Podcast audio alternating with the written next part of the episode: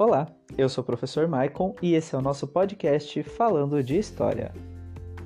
O assunto de hoje são os povos da América pré-colombiana. Por povos da América pré-colombiana, nós compreendemos alguns povos principais, como os maias, os astecas, os incas e os indígenas brasileiros. Os maias também são conhecidos como olmecas eles habitaram no passado o território que atualmente corresponde à península de Yucatán, no México. Os maias viveram entre 1200 a 400 a.C.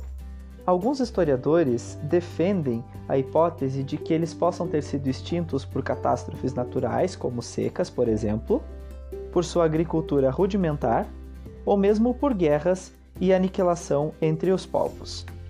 A base econômica dos maias, assim como dos demais povos, era a agricultura. Cabe lembrar que o rei é uma das figuras mais importantes dessa sociedade, sendo considerado quando ascende ao trono o sol nascente e após a sua morte o sol poente. A religiosidade dos maias era composta por vários deuses, geralmente associados com a natureza. Os maias possuíam cidades independentes e rivais entre si possuíam uma organização social estratificada. A ordenação social estava baseada no poder e na posição social exercida por cada um. Havia um soberano, o governante, o rei, um conselho de membros da elite, os sacerdotes e os chefes militares que compunham a camada superior da sociedade. Logo abaixo vinham os agricultores. Na agricultura, eles cultivavam milho, feijão, cacau, batata doce e algodão principalmente. Os maias estabeleciam relações comerciais com os povos vizinhos. Utilizavam as sementes de cacau como moeda. Os produtos desse comércio eram sal, tecidos, cacau, escravos, joias e artefatos feitos de obsidiana, entre outros produtos. A produção de milho na América começou por volta de 5 mil anos atrás os maias possuíam mais de 50 centros urbanos, como por exemplo Palenque, Tikal e Copan. Em relação à religiosidade, os maias faziam sacrifícios de prisioneiros de guerra em cerimônias religiosas realizadas aos deuses. Outro ponto importante é a construção de templos em forma de pirâmides. Além dos templos, eles construíam campos esportivos, observatórios astronômicos e sistemas de irrigação chamados de cenote, que eram canais de irrigação. Os maias eram grandes conhecedores da matemática e da astronomia e elaboraram um calendário que evidenciava a vontade dos deuses. A temática religiosa foi utilizada na pintura, na escultura e na escrita, que ainda não foi totalmente decifrada. Seus calendários astronômicos previam eclipses solares e lunares, além do movimento dos astros ao longo de milhares de anos. Uma curiosidade interessante é que os maias desapareceram antes mesmo da chegada dos colonizadores à América. As sociedades da América pré-colombiana são sociedades teocráticas. Sociedade teocrática é aquela onde o poder do soberano vem a partir dos deuses e a religião sustenta o seu poder. Os astecas ou mexicas viveram na região central do México, entre os séculos 10 e 12 a.C. Os astecas tiveram contato com os colonizadores, ou seja, sua civilização durou muitos anos. No início de sua história, eram nômades vindos do norte. Suas principais atividades são a guerra, a agricultura, o comércio, a cerâmica, a tecelagem e a ourivesaria. Sua população, na maioria, era formada por camponeses que ocupavam os mais variados cargos, como por exemplo sacerdotes e militares. Havia uma divisão social bem demarcada, onde a nobreza era composta por chefes de Estado, sacerdotes e altos funcionários. Logo abaixo estavam comerciantes e artesãos de elite, camponeses, escravos e prisioneiros de guerra. Os prisioneiros de guerra eram sacrificados em ocasiões especiais em cultos aos deuses. A cidade do México foi construída sobre as ruínas de Tenochtitlan. Isso foi constatado a partir de uma escavação arqueológica que foi realizada em 1978. Como base econômica, tinham a agricultura. Na agricultura cultivavam produtos como milho, feijão, tomate, cacau, algodão, tabaco, pimenta e frutas. O rei possuía autoridade política, econômica, militar e religiosa. Seu poder vinha dos deuses e ele era o elo de ligação entre a humanidade e o sagrado. O poder do rei era hereditário. Os astecas eram um povo guerreiro. Não possuíam propriedades privadas, portanto, o trabalho era realizado de forma coletiva. Nos subúrbios da cidade existiam as chinampas. As chinampas eram jangadas, utilizadas para o cultivo. Eram compostas de bambu, palha e lodo do fundo do lago ou do rio onde ficavam. As tinampas proporcionavam quatro colheitas ao ano. Para pedir boas colheitas aos deuses, jovens mulheres eram sacrificadas. Os astecas faziam vários sacrifícios humanos no grande templo no centro das suas cidades.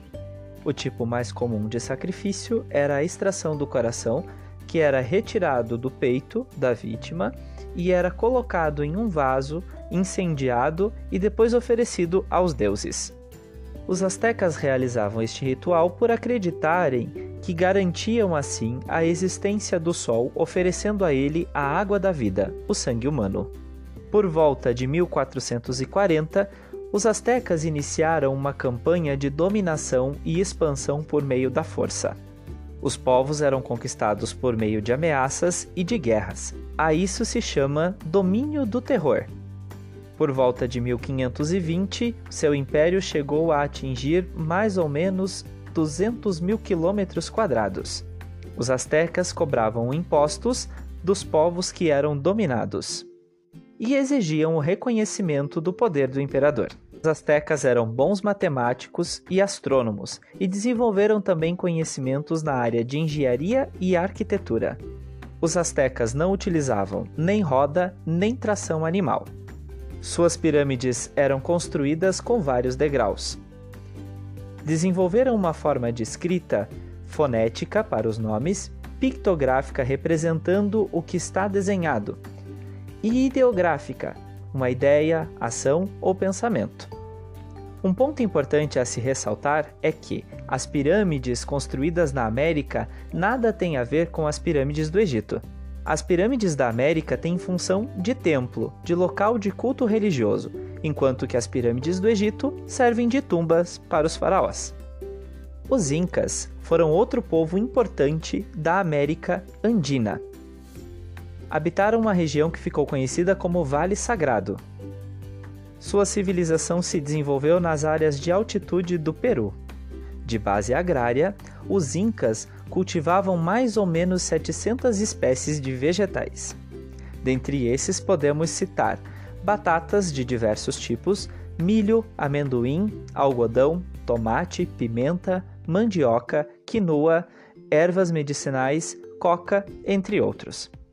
As folhas de coca são utilizadas até hoje. Servem para atenuar os efeitos da altitude e do ar rarefeito. Como atividades principais praticavam a agricultura, a criação de lhamas e alpacas, a tecelagem, a metalurgia e a cerâmica. Até hoje, a lã de alpaca é utilizada para a confecção de tecidos, roupas e acessórios. A agricultura é o centro da economia dos Incas. Viviam em uma região de altitude e se desenvolveram no mesmo período que os astecas. Os Incas conquistaram muitos povos ao seu redor. Não havia propriedade privada. Todos cultivavam a terra e trabalhavam de forma coletiva. A sociedade era organizada em classes e eram governados por um soberano intitulado o Inca. Os Incas construíram muitas estradas e pontes suspensas para facilitar a locomoção. Algumas das técnicas dos Incas ainda são utilizadas. O trabalho coletivo é um dos princípios fundamentais de sua sociedade. Suas estradas tinham cerca de 15 metros de largura e foram fundamentais para manter a unidade política e econômica. As estradas incas ligavam todo o império à capital, Cusco. Os incas não utilizavam a roda e nem a tração animal. Os incas não possuíam formas de escrita, usavam apenas um sistema de anotação chamado de quipu. O quipu era formado por vários fios coloridos e por vários tipos de nós, que indicavam aquilo que era anotado. O Inca, o imperador, possuía vários funcionários que o representavam no império inteiro. Esses funcionários eram responsáveis pela economia, organização social. Indicavam quem pagava ou não os impostos. Uma curiosidade interessante é que os incas extraíam o sal. O império tinha poucas cidades, a maior parte da população vivia em vilas de camponeses. O terreno onde os incas habitavam era um terreno muito irregular. Por isso desenvolveram a técnica de produção por meio de terraços. Os terraços possibilitavam aos incas terras cultiváveis e estabilidade no terreno, impedindo desmoronamentos. O Inca, o imperador, era considerado descendente direto do Inti, o deus Sol.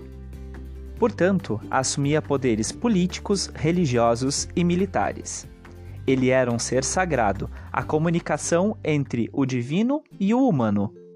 Um dos símbolos maiores do Império Inca na atualidade é a cidade de Machu Picchu. Possivelmente Machu Picchu só existe até hoje porque não foi encontrada pelos espanhóis. Francisco Pizarro foi o conquistador responsável pela queda da civilização inca. Os espanhóis buscavam na América ouro e prata.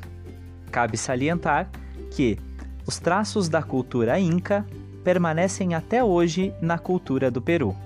Uma das características importantes disso é o ritual da Pachamama. A celebração da Pachamama é uma celebração em homenagem à terra. Os descendentes dos antigos incas oferecem sacrifícios à terra-mãe. Os espanhóis não admitiam os sistemas de culto e religião dos incas. Isso é parte do choque cultural por que passaram.